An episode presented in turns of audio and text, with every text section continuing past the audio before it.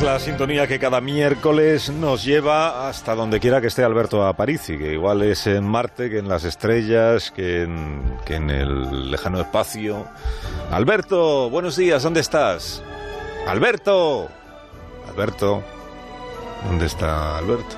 Hola, hola Carlos. ¿Alberto? Hola. Eh, pues, pues, eh, mira. ¿Dónde estás? eh, lo siento, pero es que hoy no estoy por ahí, sino, sino estoy más bien por aquí. Es que me, me encuentras ahora acreditado en el Salón de Convenciones Apolo Saturno V de la NASA en Cabo Cañaveral. Ay, qué envidia. O sea que tú también estás ya preparando algo para el, ¿no es? el 50 aniversario de la llegada del hombre, en concreto de dos ah, hombres, a la Luna. Esta semana, no, hombre, no, esta semana no, si falta mucho. La gente está. No, tres no, solo llegaron dos. Bueno, llegó, bueno, el tercero no bajó. Exacto, llegaron, bueno, a la superficie llegaron dos, digamos, pero que, pero que falta mucho para eso, ¿no? no Faltan dos semanas, sí. bueno, no- mucho, faltan, Sí, dos semanas para el aniversario, Dos tres, semanas, sí, entre sí. dos y tres, no, no, no, pero yo vamos ya mal de tiempo nosotros. es- estoy aquí para que presenciemos una de las grandes decisiones científicas del año, Ah. que es la próxima gran misión de la NASA, la próxima misión de la serie New Frontiers. Ya, pero eso cómo se decide. Eh, Bueno, bueno, es un proceso muy largo, empezó en 2017, ahí la NASA, digamos, que hizo públicos una serie de temas en los que estaba interesada, eh, desde, bueno, había retornos de muestras del polo de la Luna, misiones a Venus, que nos hace mucha falta una misión a Venus, y se presentaron 12 candidaturas, eh, y de hace un año y medio, la NASA, entre esas 12, seleccionó dos que eran las que más le gustaban, ¿no? Sí. Y aquí estamos para, para que ahora anuncien el agraciado entre los dos finalistas. Esto, digamos que parece una mezcla entre gala de los Oscar y rueda de prensa del Comité Olímpico Internacional, como cuando Samaranch salió y dijo aquello de a la ville de Barcelona. Eh, Yo es que no había nacido cuando pasó eso. No, no puede ser, porque yo sí había nacido. Ya, porque tú eres mayor. ¿Cuáles son los candidatos entonces? O sea, por ejemplo, vamos a mandar una expedición tripulada a Marte ya de una vez. No, no, que va. esta- estas cosas no son misiones tripuladas. Esto no tiene nada que ver con mandar personitas. No, lo- los... Oye, personitas. Bueno, personas. bueno. Respeto para Aldrin. Los, los dos proyectos que han llegado a la final este año son sondas robóticas los dos. Eh, la primera se llama Caesar, de, de César, César, sí. y propone enviar una sonda para tomar muestras de un cometa y devolverlas a la Tierra.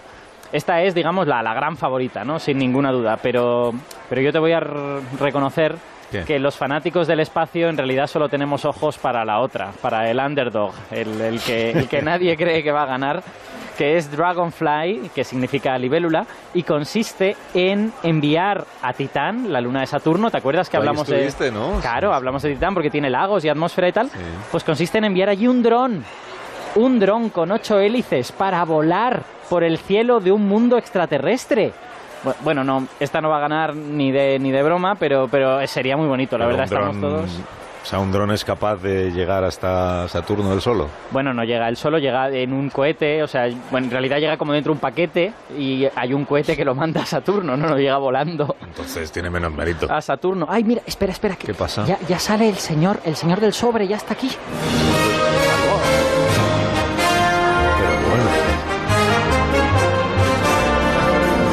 Justo ahora tengo que hacer una pausa para la publicidad. ¿Pero qué dices? ¿Pero como que una No, pausa? es broma, es broma. Es bromas. Estamos en directo, señoras y señores oyentes, en directo con Alberto Aparici desde la NASA. Está a punto, damas y caballeros, de anunciarse la próxima misión de la Agencia Espacial Estadounidense. El sobre es gordísimo, Carlos. Papel del bueno, bueno. Esta gente no repara en gastos. Un poco larga la música, igual, ¿no? De la gala. Esta. Es que lo hacen todo a lo grande. ¿Dónde sale Nicole Kidman a abrir el sobre? Buenos días, damas y caballeros, amigos de la prensa en todo el mundo. Qué bien habla en Vamos al turrón. Los candidatos a próxima misión de tipo New Frontier son... César, de Steve Squires. Qué bien montado lo tienen, ¿eh? Dice la tuya, la que tú quieres. Ahora, ahora. Dragonfly. Dragonfly, de Elizabeth Turtle. Dragon. Vamos, vamos. Ya está, no hay más candidatos. Estás, claro, los finalistas. Ya está. Bueno, bueno, bueno. Y el dinerillo es para... Tiene que abrir el sobre ahora. Oh, qué ruido. Está pegado a conciencia. Tío más torpe. Y and the winner is Dragonfly. Bueno, ha ganado a Dragonfly. ¡Dragonfly! A la hora se han equivocado los Oscars. Hombre, esperemos que no, no, no, no. va- va- Qué bien, pero ¿cómo es posible? Pero se han vuelto locos. van a está, gri- mandar está gritando dron. Tongo Tongo, el de Caesar. Es Dragonfly. Pero se han vuelto locos. ¿Cómo van a mandar un dron? Pero Están revisando en el sobre, mira. Revisando la tarjeta, parece que el presentador, este señor que se ha ido, se ha inventado el contenido de la tarjeta. No digas tontería, no, no, no digas insidias. Ha ganado Dragonfly y ha ganado Dragonfly. Dragonfly Aunque- ha ganado este año, señores, señores. Es una misión que tratará de enviar entonces un dron a Titán. A Titán, luna de Saturno. Saturno. Muy bien, pues tú habías dicho que no tenía ninguna posibilidad de ganar y ahí lo tienes. Ha Bueno, ganado. eh, bueno, esto para mí es una sorpresa, pero las casas de apuestas científicas esto pagaban 4 a 1 que ganara Dragonfly. Qué subidón, pero qué bueno. No, pues tendremos que contar ahora algo más entonces de la misión en concreto. Hombre, claro, claro. Bueno, lo, lo primero es decir que no se esperen que mañana tengamos un dron en Saturno. Ah, no. No, por desgracia. Esto hay que desarrollarlo y va a salir en 2026 y se supone que va a llegar en 2034. Ah, 2034. En 2034 llegará. Una investidura, no llega nunca. y 2034 en el caso de que le salga todo bien, ¿no? Y lo consiga. claro. Eh, sí, bueno, a ver, en un viaje espacial hay muchas cosas que pueden salir mal, pero eh, sin duda eh, todos pensamos que el momento crítico va a ser el descenso, ¿no? Cuando llegas a toda velocidad desde el espacio, te encuentras con la atmósfera y has de frenar, ¿no? Dragonfly va a llegar, eh, según las primeras previsiones, a unos 7 y pico kilómetros por segundo y habrá de desplegar primero un paracaídas, frenar con un escudo térmico para no freírse, después otro paracaídas y después del segundo paracaídas saldrá del paquetito Dragonfly y empezará a volar por su cuenta antes de tocar el suelo por primera vez. O sea que si algo sale mal se escacharra. Sí, suena, suena, difícil. ¿eh? O sea, hay muchas posibilidades de que se escacharre, entonces. Hombre, pues... ¡Ey! ¡Ey! ¡Buenas! Oye, oye. ¿Cómo bueno? ¿Con quién hablas? Carlos, eh, acabo de encontrar aquí en Cabo Cañaveral a otro divulgador desplazado para, para esto. ¿Otro divulgador es porque tú te consideras uno de ellos? Yo me considero, bueno, sí, de- humildemente y tal, divulgador. ¿Con quién te has encontrado? Pues me he encontrado con Daniel Marín, él es autor... Hombre, este sí que es bueno. Ay, Es- perdón, eh, es- sí, sí, no, sin duda. Mejor que yo, mejor que yo. Es, es Daniel Marín, autor del blog Eureka, muy, muy recomendable, y uno de los radionautas del podcast Radio Skylab. Y sabe mucho, mucho de misiones espaciales, así que, bueno, que así que bueno, vamos a hablar con él. Será canario, ¿no? Porque si sale en tu sección, tiene que ser canario. Eh, bueno, no todos son canarios, pero sí es canario. sí, bueno, el 98%. Lo, lo que pasa es que él es de Gran Canaria, ¿eh? no es de Tenerife. Bueno, pero canario. Canario sí. Canario, los de Tenerife también son canarios. Pero de Tenerife. Hola, Daniel, buenos días. Buenos días, ¿qué tal? ¿Qué tal? ¿Cómo va todo? Muy bien, muy bien. ¿Estás emo- tan emocionado como Alberto por el triunfo de Dragonfly? ¿Y La verdad es que sí, estamos muy emocionados. ¿Por qué es tanta sorpresa que haya ganado este premio? Pues ¿Premio? básicamente. Hemos transmitido. Bueno, premio. Porque nadie se lo esperaba. Es es que eso ha sido lo sorprendente, evidentemente, ¿no? Es una misión tremendamente arriesgada, como ya eh, hemos comentado. Y bueno, es que la otra candidata, sobre todo, lo tenía todo para, para ganar. Y finalmente, pues ha salido la misión más arriesgada, la más apasionante, quizás, para el gran público. Y ha sido, bueno, una sorpresa alucinante. Sí, es que digamos la tecnología de retorno de muestras está más desarrollada, ¿no? CISAR es una, era una misión pues más conocida. Más vulgar, digamos. Mientras que aquí pues se han, Más de, vista. se han de inventar la mitad de las cosas, ¿no? Sí, además CISAR era una prioridad para la comunidad científica porque, bueno, la NASA cada cierto tiempo hace con la comunidad científica, con geólogos, eh, astrofísicos, etcétera, bueno, hace un informe sobre las prioridades de explorar en el sistema solar porque hay muchas cosas que explorar y una de esas era traer muestras de un cometa, ¿no? Porque los cometas son objetos más o menos primordiales del origen del sistema solar y pues eso es muy importante analizarlo en tierra con, con instrumentos que tengamos aquí. Y por eso CISAR, bueno, cumplía todos los requisitos. Lo único que era una misión un tanto, eh, si me permiten, aburrida, porque iba a visitar un cometa que ya hemos visitado. Con, era el cometa Churyumov-Gerasimenko, que ya visitó la sonda europea Rosetta. Pero bueno, eso era uno de los puntos fuertes de la misión, precisamente porque de esa forma pues era menos arriesgada, porque el objetivo ya había sido estudiado y se podía aterrizar con mayor seguridad. Hmm. ¿Y por qué se envía un dron en lugar de a Marte mandamos a los rovers, estos se llaman, ¿no? Con ruedas, digamos. los, sí. los robotillos esos, que van, los cacharritos. que van Bueno, ahí, se puede enviar un rover a Titán. Lo que pasa que eh, Titán es quizás el mejor mundo de todo el sistema solar para volar. Porque aparte de ser la única luna con una atmósfera densa, la presión en, la superficie de Titán es aproximadamente una vez y media la de la Tierra, mm. pero la densidad es más de cuatro veces la densidad de la atmósfera terrestre y sin embargo su gravedad es un séptimo de la terrestre.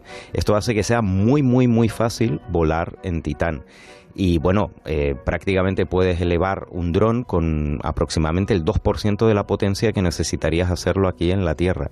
Eh, por esto básicamente se ha enviado, o bueno, se planea enviar un dron a Titán porque es mucho más sencillo volar que recorrer la superficie. Bueno, mejor dicho, es más sencillo recorrer la superficie, pero evidentemente, eh, bueno, si volamos podemos ver y tener acceso a una cantidad de, terreno mucho mayor. Hmm. ¿Qué es lo que va a hacer el, ¿cómo se llama? Dragonfly. Perdón, Dragonfly. ¿Qué, es, ¿Qué, es, lo que va a, sus obligaciones cuáles van a ser? El, ¿Qué turno de trabajo va a tener? ¿En algún momento para o va a estar todo el tiempo volando de, y, y haciendo exactamente qué? ¿Solo se limita a volar? ¿Tiene que hacer algo en concreto? Bueno, realmente volar va a volar poco. El 99% del tiempo va a estar eh, quieto. o sea que ahí es un poquito de. Lógicamente, porque ha de hacer ciencia en algún momento, ¿no? Claro, eh, lo interesante, lo apasionante para todo el mundo es que el cacharro este está dando vueltas, pero eh, es básicamente un laboratorio móvil. Entonces, el 99% del tiempo va a estar en un sitio fijo, va a estar analizando la superficie y la atmósfera de Titán, y luego se, el resto, ese 1%, va a dedicarlo a desplazarse por los cielos de Titán. Eh, dependiendo de lo que vaya descubriendo en la misión, pues podrá recorrer decenas o centenares de kilómetros. Eso no se sabe. La misión primaria son unos dos días, unos dos años, perdón, y a partir de ahí, pues vamos a ver si puede durar más tiempo o no. Titán es un mundo tremendamente fascinante hmm. y bueno, eh, puede descubrir muchísimas cosas que no esperamos. La pena es que parece que no va a poder, o sea, bueno, dependerá, pero seguramente no se acercará a ninguno de estos lagos de Titán de los que hablamos hace unas semanas, porque están en el hemisferio norte y va a hacer mucho frío. Entonces... Sí, es, esa es la gran pega de esta misión, que es un poquito como ir a, no sé, al Vaticano y no ver la capilla Sistina. Sí, exacto. Porque vamos a enviar una nave a Titán y no vamos a ir a los mares y a los lagos de metano que están en el hemisferio norte. Y esto es así porque cuando llegue Dragonfly en 2034 va a ser de noche allí es invierno en el hemisferio norte y es de noche. Y aunque este dron lleva un generador de isótopos, digamos una fuente nuclear de energía, porque no puede depender del sol, estamos muy lejos del sol y ahí el sol no, no nos sirve, eh, no puede operar de noche. De hecho, lo que va a hacer Dragonfly es que durante la noche de Titán, que dura nada más y nada menos que ocho días, se va a dedicar a recargar las baterías usando esta pila nuclear mm. Para durante el día eh, poder moverse por el aire según lo consideren los científicos de la misión. Eh, aquí también hay que añadir que otro punto muy complicado de esta misión, un desafío muy importante, son las comunicaciones, mm. porque Dragonfly se tiene que comunicar directamente con la Tierra a unos 1.500 millones de kilómetros sin utilizar ningún repetidor ni ninguna otra sonda y esto va a ser bastante complejo también. Mm. Oye, Daniel, yo tengo una pregunta. Eh, como la superficie de Titán está súper fría, está a 180 grados bajo cero, yo yo esperaría que si tú posas eh, un pie humano que está a 37 grados, aquello empiece a hervir o algo así. ¿Dragonfly no va a tener algún problema de ese tipo también? Efectivamente, y de hecho, bueno, el equipo de la misión lo primero que está intentando diseñar junto con los contratistas es un aislante muy bueno, sobre mm. todo en el tren de aterrizaje, para evitar que la superficie cambie mucho con el calor. El la preocupación principal es la pila nuclear, el RTG, hmm. que bueno va a estar muy caliente y entonces habrá que aislarlo bastante bien para evitar pues eso, ¿no? Que, que, se modifique fuertemente las condiciones del suelo por la alta temperatura. Sobre todo porque la superficie de Titán está repleta de moléculas orgánicas complejas, que es lo que va a estudiar precisamente Dragonfly, con muchísimos instrumentos, espectrómetros de masas, etcétera. Y claro, no interesa que el calor eh, pueda modificar la estructura de estas moléculas complejas. Que aquí en la Tierra seguramente serían eh, gaseosas, pero en Titán serán sólidas. Exacto. El objetivo principal de Dragonfly es, son los campos ecuatoriales de dunas de Titán. Además de lagos y mares de metano, Titán tiene los mayores campos de dunas del sistema solar, pero no son dunas de arena o mejor dicho, son, es arena, son partículas muy finas, pero esas partículas no son de roca como en la Tierra, sino son partículas orgánicas, eh, casi como de plástico, para que nos hagamos una idea, aunque de forma natural. Entonces, claro, ahí tenemos sustancias orgánicas muy complejas y hay que recordar que en Titán además la corteza, lo que es el suelo de Titán, es de agua, de hielo de agua. Así que, bueno, puede ser que en algún momento ese hielo de agua se haya fundido por algún volcán que tenga criovolcán que haya en Titán o algún impacto de algún asteroide y tenemos agua líquida y moléculas orgánicas complejas y bueno, eso son varios de los ingredientes para la vida, ¿no? Así que ese es el interés eh, principal de esta misión, ¿no? Pues os agradezco mucho que nos hayáis contado todo esto, Daniel y Alberto. Digamos, probabilidad de que se escacharre eh, que 3 a 1. Es muy alta, vamos a dejarlo ahí, muy alta. Digamos que es una tecnología que nunca has mandado a un lugar con esas condiciones, pues hombre, eh, es, es arriesgado. 3 a 1 a favor de que se cacharre, vamos, a favor, más probabilidades, 2 a 1. Los rotores, hombre, imagínate si, si, dos, si dos rotores se te estropean, el bicho ya no puede volar bien, entonces, en fin. La del bicho lo A su favor, hay que decir que en 2005 ya aterrizó en Titán una nave que fue la Huygens y era una nave europea. Así mm. que bueno, Titán va a ser la segunda nave que recorra los cielos de Titán, la primera en volar, pero la segunda que llega a Titán. Daniel, un abrazo, gracias por habernos acompañado. Un abrazo. Chao, vamos a disfrutar de los canapés, Carlos. de los canapés aquí de la NASA. Qué trabajo más sacrificado tiene, verdad. Hasta la semana que viene, Alberto. Chao. Adiós, adiós, adiós. Más de uno. La mañana de Onda Cero con Alsina.